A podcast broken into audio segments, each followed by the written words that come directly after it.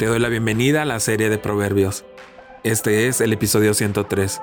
En esta ocasión estudiaremos el capítulo 23 de los versos 29 al 35.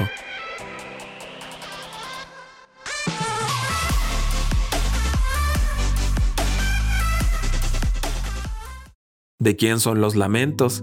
¿De quién los pesares? ¿De quién son los pleitos? ¿De quién las quejas? ¿De quién son las heridas gratuitas? ¿De quién los ojos morados? Del que no suelta la botella de vino, ni deja de probar licores. No te fijes en lo rojo que es el vino, ni en cómo brilla en la copa, ni en la suavidad con que se desliza, porque acaba mordiendo como serpiente y envenenando como víbora. Tus ojos verán alucinaciones y tu mente imaginará estupideces. Te parecerá estar durmiendo en alta mar, acostado sobre el mástil mayor.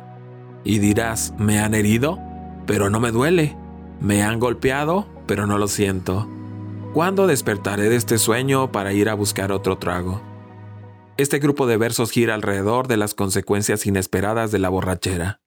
El verso 29 presenta una lista de seis preguntas que requieren la misma respuesta. Dentro de la pregunta se descubre algunas características del beber.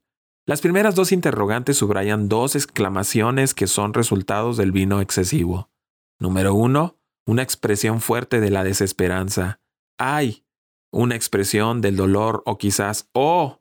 Las siguientes dos preguntas irán alrededor de la riña y la queja.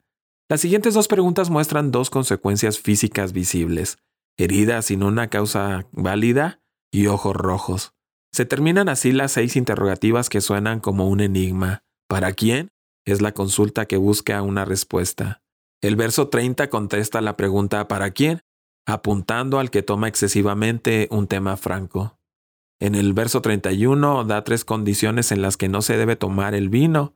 Son ambiguas para nosotros, pero tratan la apariencia en sí, la copa y el sabor.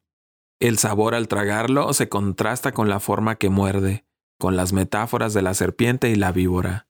Por lo tanto, el verso 33 de las consecuencias del vino, las cosas extrañas que se ven y las perversidades que se hablan, se ha perdido el control de sí.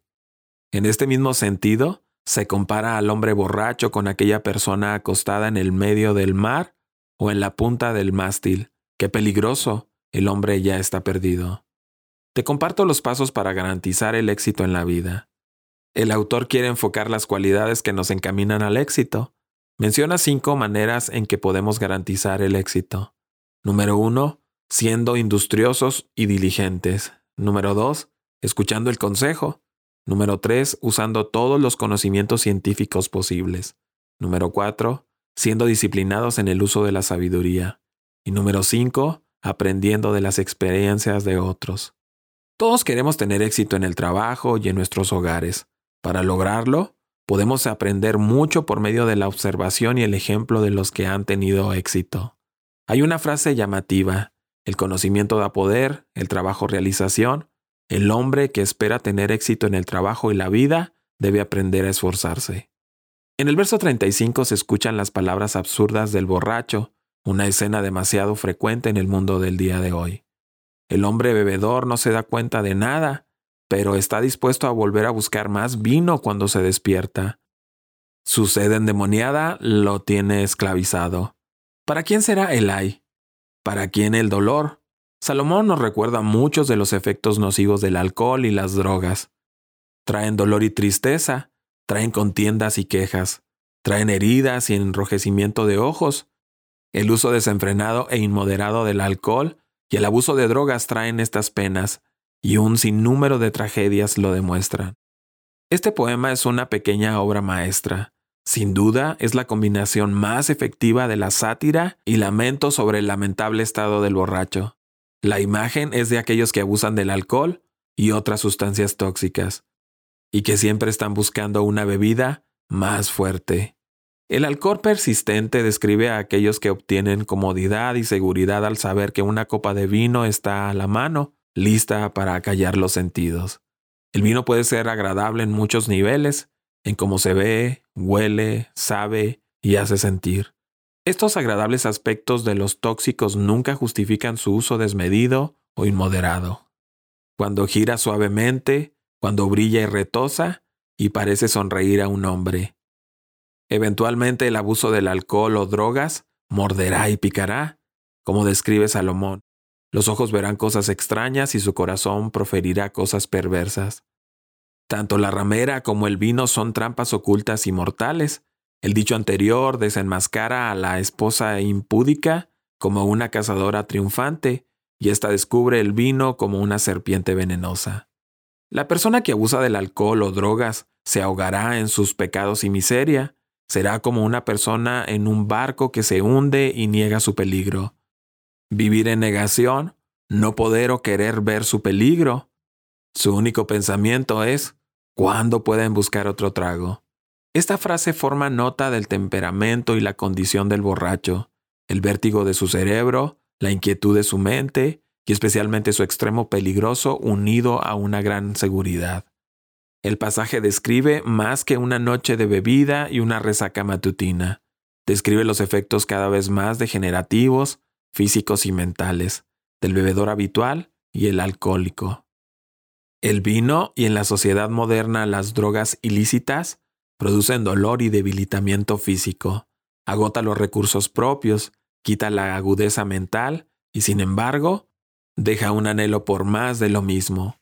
Sin embargo, hay esperanza en Jesús para el borracho y drogadicto. ¿Hay algo demasiado difícil para el Señor? Que su nombre sea alabado por la liberación total de la esclavitud del pecado, de todos los pecados y de cada pecado individual, incluso de las cadenas de este pecado gigantesco. El borracho se vuelve sobrio, el inmundo santo, el glotón templado. El amor de Cristo domina el amor al pecado. Los sujetos de este relativamente extenso dicho de los sabios son los que se detienen mucho tiempo en el vino, una expresión que significa los que no sueltan la botella de vino, es decir, los borrachos.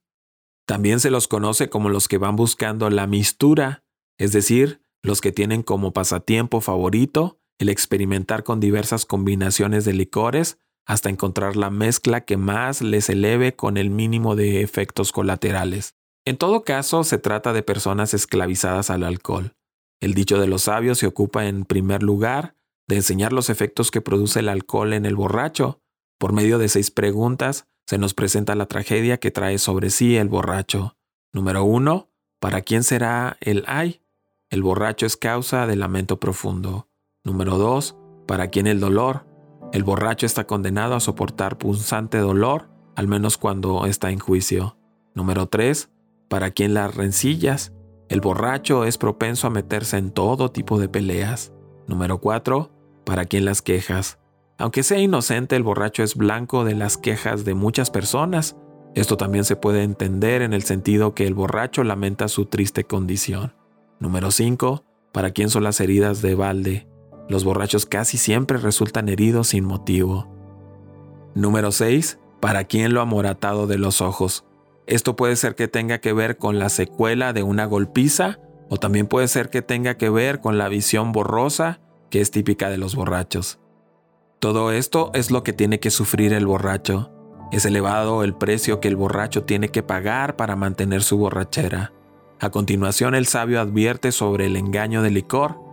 Dice textualmente, no mires al vino cuando rojea y cuando resplandece su color en la copa, y cuando produce este sabor agradable al paladar. La razón para no mirar esto es porque detrás de este hermoso rostro aparece una realidad atroz.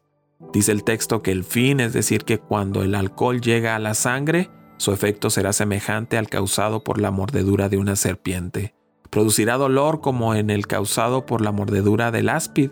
El efecto será tan destructivo que el borracho verá cosas extrañas, su visión estará alterada el borracho no puede percibir las cosas como realmente son. Además dice el texto, tu corazón hablará perversidades, el tono de la voz se altera y las palabras que salen de la boca serán perversidades. Tanto usted como yo hemos oído la forma de hablar de un borracho y las sandeces que salen de su boca. El equilibrio será trastornado. El borracho caminará como si estuviera en el puente de un barco que es bamboleado por las aguas de un mar embravecido. Será tan difícil encontrar el equilibrio. Para mantenerse firme tendrás que aferrarte a algún objeto como lo hace un marinero que está subido en lo más alto del mástil de una embarcación. Sus sentidos se alterarán de tal manera que no sentirá las heridas, no le causarán dolor los azotes. Será como alguien que está inconsciente. Lo triste es que el alcohol tiene el poder de esclavizar a la gente. El texto dice que cuando el borracho despierte de su estupor, estará listo para comenzar una nueva sesión que termine en borrachera. La gente piensa que es muy astuta como para dejarse dominar por el alcohol. Lo que no saben es que tarde o temprano el alcohol llegará a dominarles. Mucho cuidado con el abuso del alcohol, amigos oyentes. Algo que me llama poderosamente la atención es que la Biblia normalmente asocia la borrachera con la inmoralidad sexual. El borracho pierde todas sus inhibiciones y en ese estado se lanza a todo tipo de desórdenes, entre ello la inmoralidad sexual.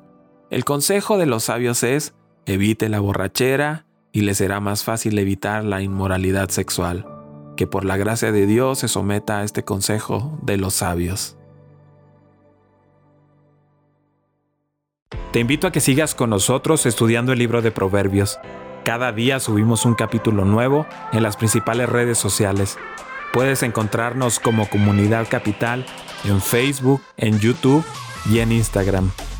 Siéntete libre de buscar todos nuestros contenidos en Internet. Estoy plenamente convencido de que serán de mucha ayuda para ti y tu familia.